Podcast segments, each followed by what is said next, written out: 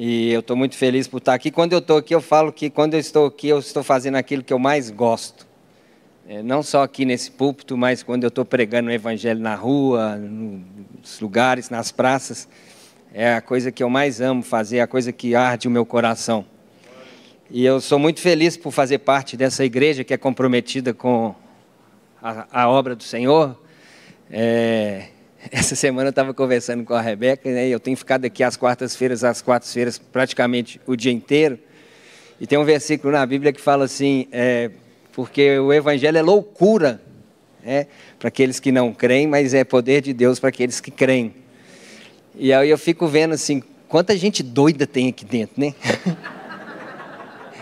Aí eu falo, se, se não tivesse nome ainda, a gente ia chamar a Comunidade Cristã do Galbo Veloso. Porque o povo doido, né? Mas que povo sensacional, que, que povo maravilhoso, né? Como que é bom a gente poder é, fazer parte dessa família, né? Ah, eu gostaria de compartilhar algo assim breve, né? Nós temos pouco tempo, mas eu creio que a gente pode refletir a, a respeito do que eu quero falar hoje, que Deus colocou no meu coração. E sempre que eu sempre que eu vou pregar alguma mensagem, alguma coisa, eu realmente, e não falo isso como, como um chavão ou algo assim, existe uma expectativa no meu coração muito grande de que, de alguma maneira, essa palavra ela possa gerar transformação em nós, que possa gerar mudança na igreja, que possa gerar uma movimentação no corpo de Cristo, né, em respeito ao avanço e direcionamento é, em relação ao crescimento e à expansão do reino de Deus. Então, eu creio que toda, todo mundo, quando né, é, tem esse desejo no coração, os pastores ou qualquer um de nós, nós todos irmãos, nós temos esse desejo, né, que quando a gente partilha uma mensagem, quando a gente quer partilhar uma palavra, quando nós entendemos que é a palavra de Deus, existe uma expectativa grande no nosso coração de que isso vai gerar alguma coisa além né, do que simplesmente a gente compartilhar aqui algo dentro da, da igreja, dentro das quatro paredes e a gente ficar só por isso mesmo. O texto que eu gostaria de ler hoje está no, tá no, no livro de Romanos, e você já deve ter me ouvido falar que o livro mais lindo que existe na face da terra é o Evangelho de João. Né? O Evangelho de João é o livro mais maravilhoso que existe. Eu falo que Ontem o Mate estava dando uma, uma, uma, palestra aqui, ele falou assim, ah, algumas pessoas falam que lê a Bíblia e não consegue ler a Bíblia. Eu falo, fala para elas ler João.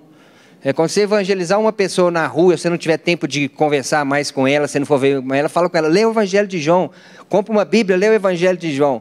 O Evangelho de João é a coisa mais maravilhosa que existe no mundo. É, que conta Jesus, a humanidade de Jesus, os encontros pessoais de Jesus, Jesus tocando as pessoas.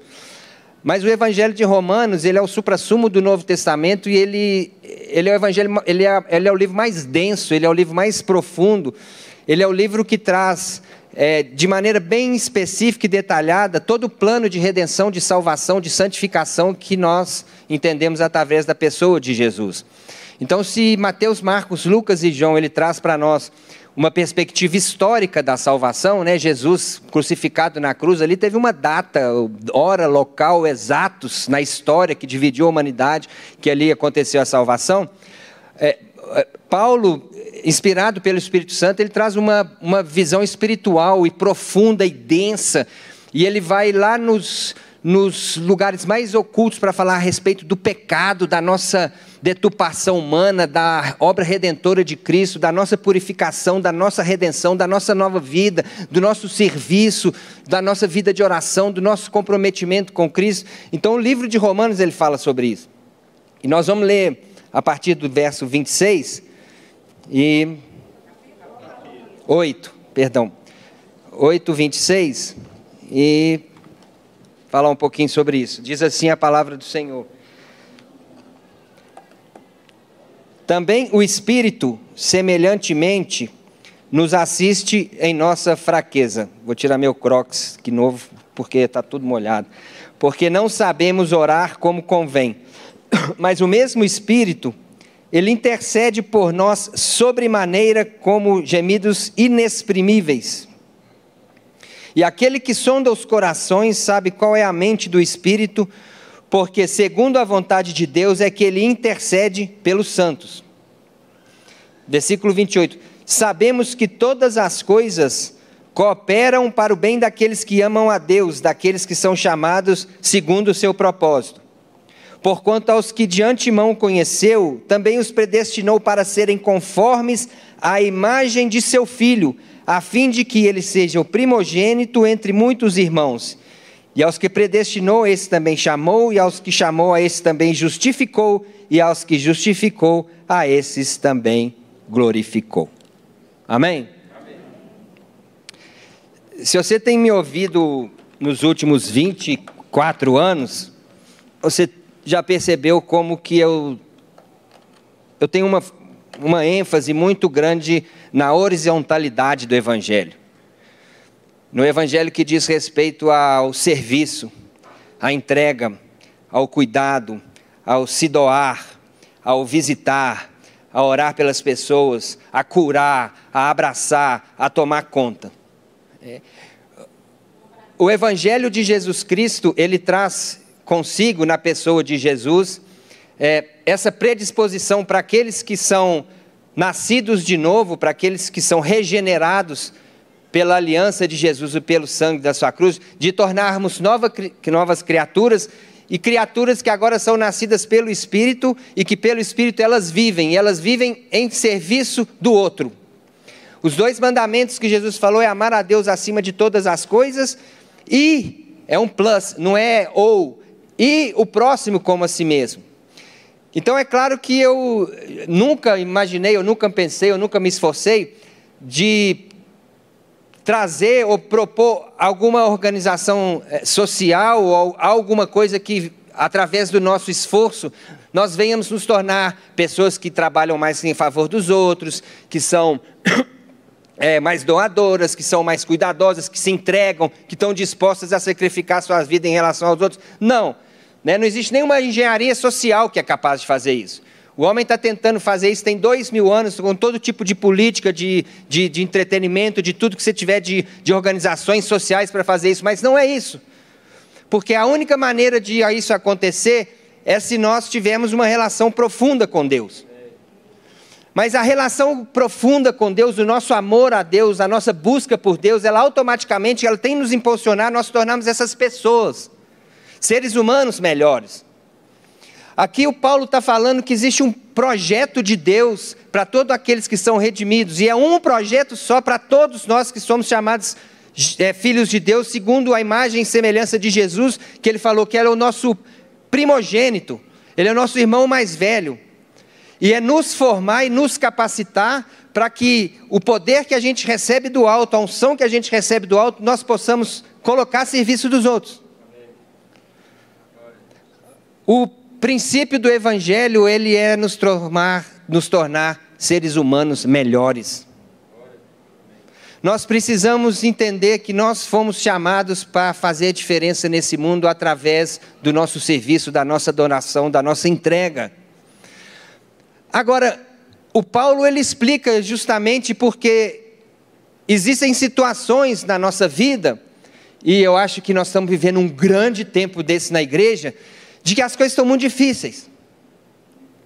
Se você vem aqui na quarta-feira e você escuta as pessoas, você vê quantas, quantos problemas, quantas dificuldades, quantas tormentas, quantos, quantas mazelas que todo mundo está vivendo, é financeira, é com os filhos, é casamento, é saúde, está todo mundo vivendo numa pressão cheia de problemas, cheio de um monte de coisa, e aí você fala, como que eu posso viver assim?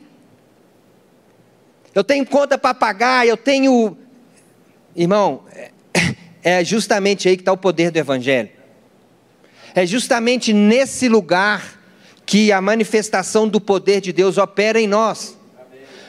Porque quando está tudo bem é muito fácil ajudar as pessoas, mas Paulo está falando assim: todas as coisas elas cooperam para o bem daqueles que amam a Deus, que são chamados segundo o seu propósito. E aí muitas vezes a gente vê as pessoas usando esse, esse versículo com foco nas coisas. A, a, nossa natureza caída é tão grande que a gente foca nas coisas, todas as coisas, todas as coisas.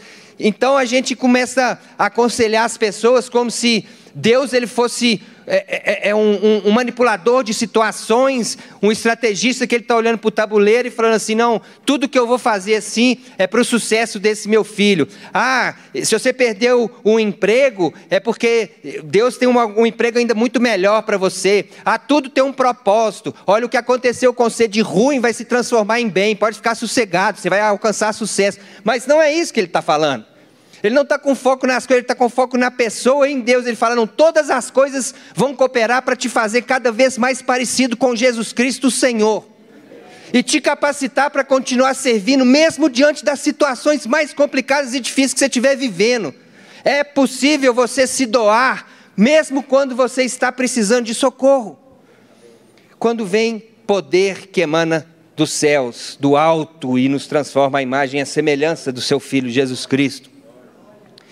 Porque eu não tenho coragem de aconselhar alguém, eu posso aconselhar se ela perder um emprego, eu posso falar: não, irmão, fica tranquilo, Deus tem algo melhor para a sua vida. Talvez, né? Ou talvez não. Eu não sei, eu sei que de alguma maneira, se você já entregou sua vida para Jesus, isso vai resultar em te transformar um pouco mais a imagem de semelhança de Jesus. Ou se um adolescente que terminou o namoro, fala: Não, meu irmão, fica tranquilo, Deus tem algo melhor para a sua vida. Né? Você vai encontrar uma menina mais abençoada, uma moça melhor, Deus vai é, é, te fazer uma família, fica sossegado. Mas o Evangelho ele tem que fazer sentido na nossa vida, senão ele vive uma filosofia utópica. E não é isso que a Bíblia está falando. Porque se eu for usar esse mesmo tempo, eu não tenho como aconselhar uma mãe que perdeu um filho. O que, que existe de melhor num propósito do que uma mãe que perdeu um filho? Ou de que uma esposa que acabou de casar com o um marido e depois do casamento, dois meses depois, descobriu que ele tem um câncer terminal e o médico deu para ele três, vezes, três anos de vida. O que, que eu vou falar? Não, Deus tem um plano para a sua vida muito melhor, vai te dar outro marido. Mas peraí, mano. Vai te dar outro filho. Não faz sentido. Né? Então não é isso que Deus está falando, que Ele vai fazer os nossos planos dar certo e para isso Ele está manipulando a história e mexendo aqui. Não, Ele está falando tudo o que acontece, acontece para fazer você, que é meu filho, chamado à imagem e a semelhança, ser transformado segundo a sua imagem. E aí Deus pode usar isso sim, quando a gente perde um filho, e eu já testemunhei isso. E foi talvez um dos dias que eu mais me emocionei quando eu estava no enterro de um missionário que ele tinha ido para a África. E ele tinha voltado, quando ele voltou da África, ele perdeu um filho de uma maneira acidental. E no enterro do filho dele, ele orou assim: Senhor, o Senhor me levou um dia para a África e lá o Senhor me tratou. E hoje eu te agradeço porque eu sou mais parecido com o Senhor. Senhor, o Senhor fez isso na minha vida e isso me fez mais parecido com o Senhor. E ele orou no túmulo do filho dele, falando: Senhor, hoje o Senhor está levando o meu filho. Eu não entendo porquê, mas eu sei que de alguma maneira o Senhor quer que eu seja mais parecido com o Senhor, porque um dia o Senhor doou seu filho também. Irmãos, e isso nos desperta, nos impulsiona a nós entendermos esse plano maravilhoso que Deus tem para nós. Ele fala que todas as coisas, você já parou para pensar nisso? Lá em Colossenses ele fala da redenção. A redenção é de todas as coisas, porque tudo que foi criado vai ser redimido. Então é tudo. Então quando nós entramos nessa dimensão nova, né, que o autor, o que Paulo também fala em Colossenses, que ele transportou do reino das trevas para o reino da sua maravilhosa luz. Nesse lugar que nós estamos, se a gente pegar esse texto que Paulo está falando assim, está falando assim: olha, a partir do momento que você entrou para a família de Deus, existe uma conspiração cósmica. É, o universo inteiro está trabalhando para fazer você se tornar a mesma imagem do meu filho Jesus. Se a gente voltar a esses textos antes, Paulo ainda fala sobre o Espírito. E ele fala que o Espírito ele vai nos ajudando que o Espírito ele vai intercedendo por nós, que o Espírito junto com toda a criação ela geme pela redenção dos filhos de Deus. Então, o plano que Deus tem para nós é nos transformar a imagem e a semelhança dele. O resto na nossa vida é tudo secundário. Os nossos planos pessoais são secundários. Deus não tem interesse nenhum nos nossos planos pessoais, pessoal. Você me desculpa eu falar isso. A não ser, a não ser que os nossos planos pessoais, eles congregam ou eles comungam junto com os planos que Deus tem para a nossa vida. A pior, o pior insucesso que a gente pode ter na vida é ter sucesso naquilo que Deus não chamou a gente para fazer ou aprovou. Então, Paulo está escrevendo isso e ele escreve com uma profundidade muito grande a respeito desse processo de salvação, de santificação, de busca, e a gente tem falado muito pouco sobre isso. Porque está todo mundo sofrendo, mas eu não acredito, eu não vi nenhum lugar na Bíblia os apóstolos falar que, olha, irmão, quando você estiver cheio de problema, dá um tempo, não cuida dos outros, não. Perguntaram uma vez para mim: você vai aconselhar lá fulano de tal? Você está com um problema igualzinho na sua família? Falei, por isso mesmo, irmão. É porque eu sei que aquele irmão está sofrendo, que eu vou lá aconselhar ele. É por isso que eu vou visitar aquele jovem lá, porque eu sei exatamente o que, que ele está passando. É por isso que eu vou visitar o filho do meu irmão lá que está doente, porque eu sei o que é ficar doente. É o, é o se doar, é, é essa busca de poder. É? Jesus pro, prometeu para nós poder, não foi isso? Poder. Poder para quê? Se não for para servir, se não for para salvar, para curar, o profeta Isaías falava lá atrás: quando o Messias vier, ele vai receber o Espírito do Senhor está sobre mim, porque ele me ungiu para evangelizar os pobres, para trazer libertação dos cativos, para dar vista aos cegos e apregoar o ano aceitável do Senhor. Jesus entrou na sinagoga no início do ministério, leu esse livro de Isaías e falou: está cumprido, hoje se cumpriu isso aqui, é o Espírito do poder para servir para se doar, para se entregar, para cuidar, para abraçar, não tem nada a ver com social, tem a ver com o poder de Deus para nos dispor. Irmão, é isso que me, é isso que me, me desperta para sair da cama de manhã cedo. Tem que ser isso que tem que despertar você para ganhar dinheiro. Tem que ser isso que tem que despertar você para ir trabalhar, para ir cuidar, para fazer qualquer coisa. É essa vontade de ver o reino de Deus crescer através de você, através de mim, através da igreja. Mas a gente fica Todas as coisas cooperam para o bem. Ah, mano, meu negócio não deu certo, não, mas Deus tem um bem melhor para mim, vou ganhar o dobro. Ah, aconteceu isso, mas é porque Deus vai fazer muito maior, porque, irmão, não tem sucesso para ninguém, para nós, não. Deus não chamou nenhum de nós para ter sucesso aqui na terra, não. Né? Paulo fala sobre isso em Romanos o tempo inteiro. Cara, existe um, algo que é muito maior do que nós mesmos. É para isso que nós fomos chamados para viver. Para viver por algo menor, a gente já vivia antes do Senhor. A gente viveu a vida inteira por algo muito menor. E nós nunca alcançamos nada. E aí tem um plano maravilhoso, sensacional, que Deus nos chama, nos capacita, nos empodera para a gente fazer. E a gente fica reticente muitas vezes. E querendo achar usar Deus como instrumento para a gente conseguir nosso sucesso. É. Deus não é um instrumento para conseguir nosso sucesso. Deus em si mesmo já é o nosso sucesso. Ele é a nossa razão. Ele é o nosso tesouro. Ele é tudo que nós buscamos. Ele é tudo que nós precisamos. Ele é o motivo de eu sair de cama da manhã cedo. E acabou, não tem nada mais do que isso.